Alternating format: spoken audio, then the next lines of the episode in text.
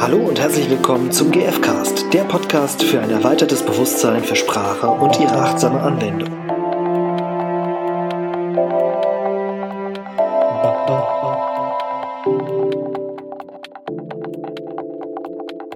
Hallo, herzlich willkommen im GFcast mit Irina und Stefan.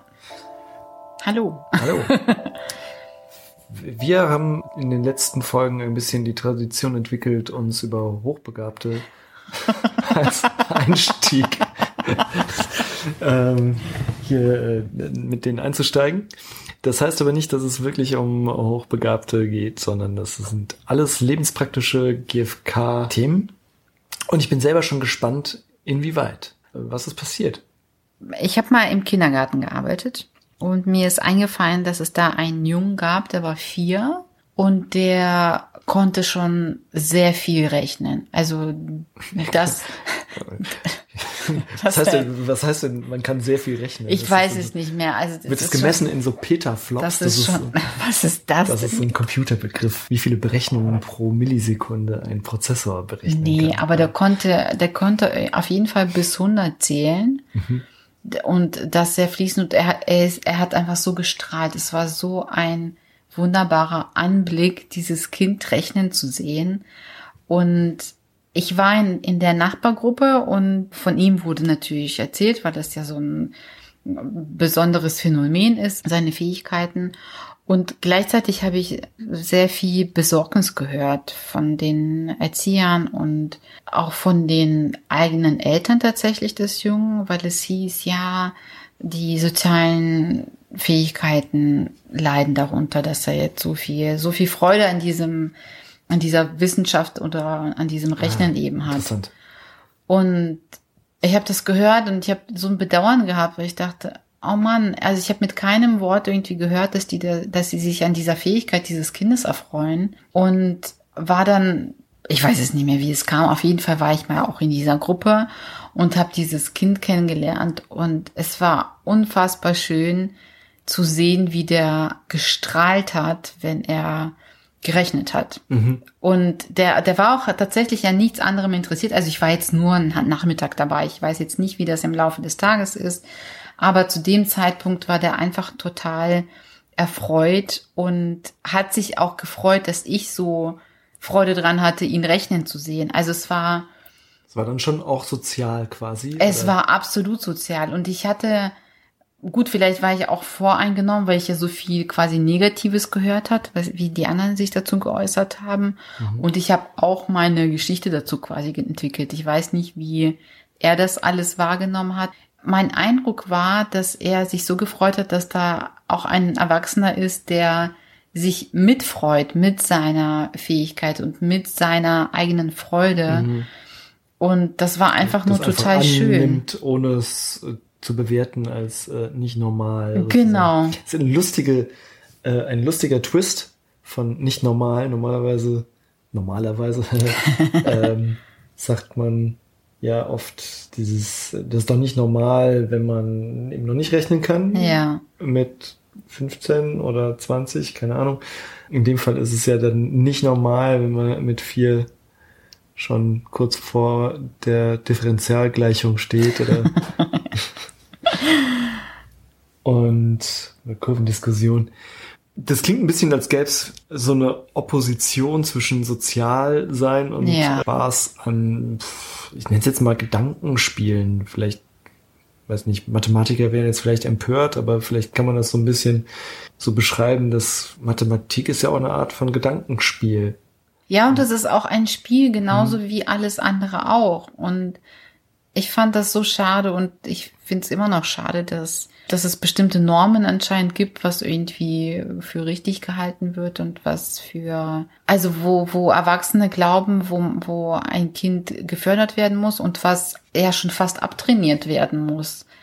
Also so, so wirkte mhm. das auf mich und ich hoffe einfach sehr, dass die, ja, dass die, dass die Eltern dieses Kind weiterhin unterstützt haben und nicht quasi, weil wenn das Kind immer wieder hört, ah ja, du musst dich mehr mit den Leuten treffen oder dich mehr mit den anderen Kindern auseinandersetzen. Also das macht ja was mit dem Kind. Also es, er vermittelt ja immer wieder den Eindruck, dass der nicht, nicht richtig ist, so wie er ist. Und das finde ich so, so problematisch. Mhm. Und hoffe einfach, dass es nicht so passiert ist, weil es, es, es war irgendwie ein richtiges Thema in diesem, in dieser Gruppe. Also auch was die anderen Kinder anging. Und das, ich, ich befürchte fast schon, dass die Erwachsenen durch ihr ihre ihr Problematisieren mhm. quasi schon da so ein Stigma reingesetzt haben, wo vielleicht gar keins gewesen wäre, wenn sie das Kind einfach in Ruhe gelassen hätten. Mhm.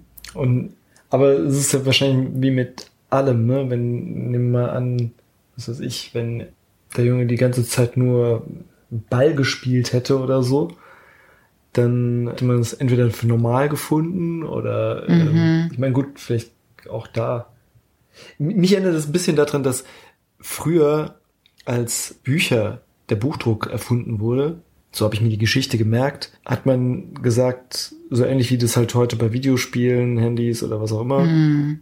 der Fall ist, dass Leute, Menschen allgemein und speziell Kinder dann in Büchern versinken und wie Schaden davon nehmen, zu viel Bücher mm. zu lesen. Mm. Heute feiern das alle total ab, wenn ein Kind ein Buch in die Hand nimmt. Mm. Und offensichtlich nicht immer, wenn ein Kind äh, Stift und Papier in die Hand nimmt, um ja. zu rechnen. Ja. Das ist immer so eine Vorstellung von, was ist normal, also so wie vergleichen, vergleichen mit dem Durchschnitt. Mhm. Also alles muss normiert werden. Mhm. Und ich finde ganz schön, wie du jetzt gerade noch gesagt hast, so diese Freude zu sehen bei dem. Ja. Und diese auch zu teilen. Also das war wirklich. Einfach auch zu spiegeln vielleicht so. Ne? Ja. Ne? So, wow, ja, für dich ist das richtig schön zu rechnen. Mhm. Ich kann es halt überhaupt nicht verstehen. aber, aber, ja. Ja, sie, mit dieser Freude mitzugehen und dem anderen nicht zu vermitteln, dass das, was derjenige tut, irgendwie nicht normal ist. Was auch immer es ist, also es mhm. ist ja wirklich nur ein Beispiel mit dem Rechnen. Es kann ja auch keine Ahnung, vielleicht hat die, oder ein anderes Kind war total begeistert von Dinosauriern zum Beispiel. Da waren die anderen total begeistert von. Wo ich denke, ja, es ist, warum ist das eine irgendwie normal oder wird akzeptiert und das andere wird total, ist total verpönt? Mich erinnert das auch an den, ja, was, was ich mal so über den Umgang aus einer möglicherweise GFK-Haltung Kindern gelernt habe, dass wenn Kinder vielleicht im allgemeinen Menschen, aber mit Kindern ist es halt so plakativ oft, ne, wenn die zum Beispiel eben mit etwas dann keine Freude haben und sich voll ärgern, dann nicht irgendwie groß aufzuspannen, so von wegen, ah, ah das sind das Bedürfnisse jetzt gerade nicht erfüllt oder irgendwie so da hinzugehen, sondern einfach nur zu sagen, boah, du ärgerst dich gerade. Also eigentlich quasi nur zurückspiegeln, wie es dem anderen Menschen, in dem Fall eben dem Kind mhm. geht. Mhm. Und dann beruhigt sich das oft. Mhm. Das scheint so, und das habe ich echt auch teilweise schon beobachtet. Also wenn Eltern mit ihren Kindern einfach nur zurückspiegeln, wie es für die ist, also eigentlich sehr empathisch sind, mhm. dem Schmerz, also das kann dann die Wut sein oder die Angst oder Traurigkeit, dass ein Kind halt anfängt rumzuheulen und das einfach nur abzuholen, dann ist es auch schon wieder vorbei. Mhm. Und das Interessante ist, wenn das eben mit der Freude passiert, es ja eben auch oft nicht. Ne? Mhm. Ne? Also mhm. Mathematikfreude ist jetzt sicher ein Einzelfall, aber neugierig wäre ich ja schon oder ich finde es eben auch spannend, auch bei mir persönlich zu beobachten, wie viel Freude, wie, wie, wie gut kann ich eigentlich Ja zu meiner Freude oder zur Freude von anderen sagen, mhm. wenn ich die nicht verstehen kann. Also ja. Und letztendlich geht's, also für mich zumindest, um Annahme und mhm. Akzeptanz dessen, was bei dem anderen äh, Begeisterung ja aufleben lässt. Mhm. Also und zu akzeptieren, dass es bei mir anders ist.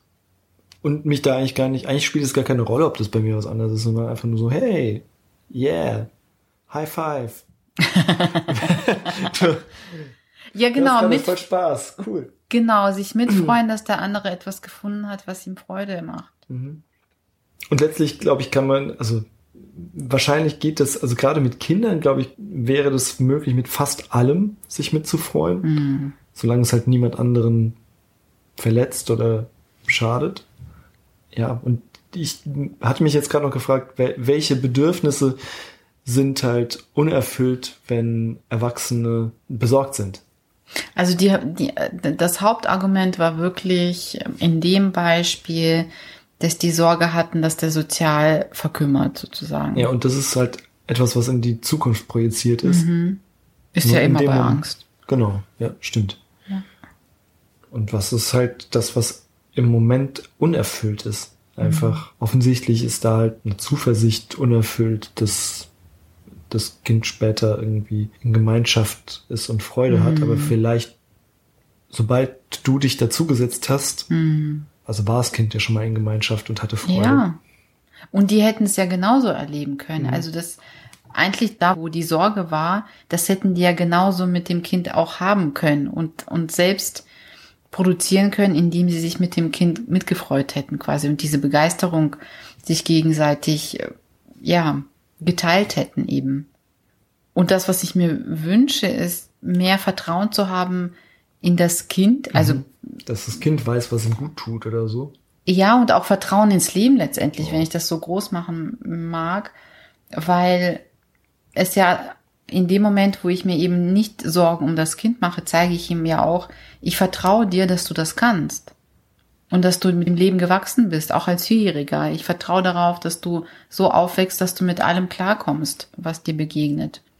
Und dass du halt im Prinzip auch für dich sorgen kannst, ne? Wenn du jetzt gerade Bock hast zu rechnen mhm. und das das Einzige ist, was gerade Spaß macht, warum das nicht weitermachen? Ja und vielleicht erst später entdecken, wie es ist, mit anderen zu spielen. Ja. Gleichzeitig natürlich kann ich das jetzt nicht beurteilen. Ich könnte mir schon vorstellen, dass, es, dass ich mir vielleicht als Eltern dann auch Sorgen machen würde, wenn ich das nie beobachte oder mhm.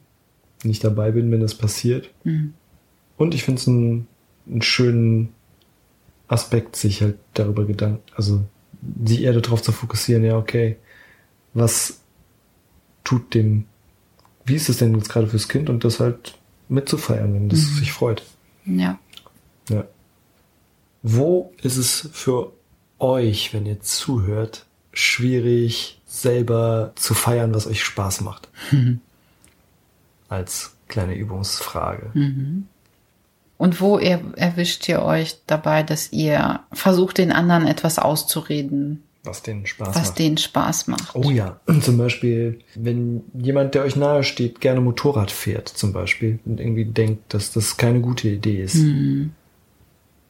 Und klar, natürlich hängt da eine Sorge und so weiter. Das war eigentlich ähnlich, ne? Mhm. Also, da hängt vielleicht eine Sorge drin, um den, denjenigen, der da Motorrad fahren will, aber vielleicht hat er einfach wahnsinnig viel Spaß dabei und ja. es ist halt lebendig.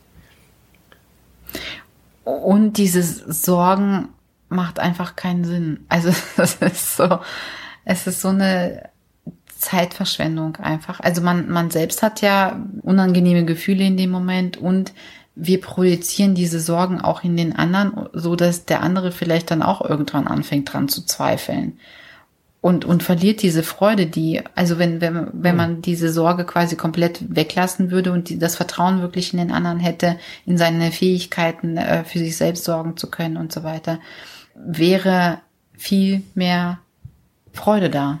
Und die Beziehung ist auch dann eine ganz andere, weil wir dem anderen vertrauen. Okay. Ja, dann äh, viel, viel Freude dabei.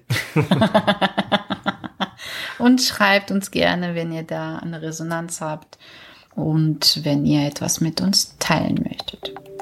Ja, und bis zum nächsten Mal. Bis dann. Ciao. Tschüss.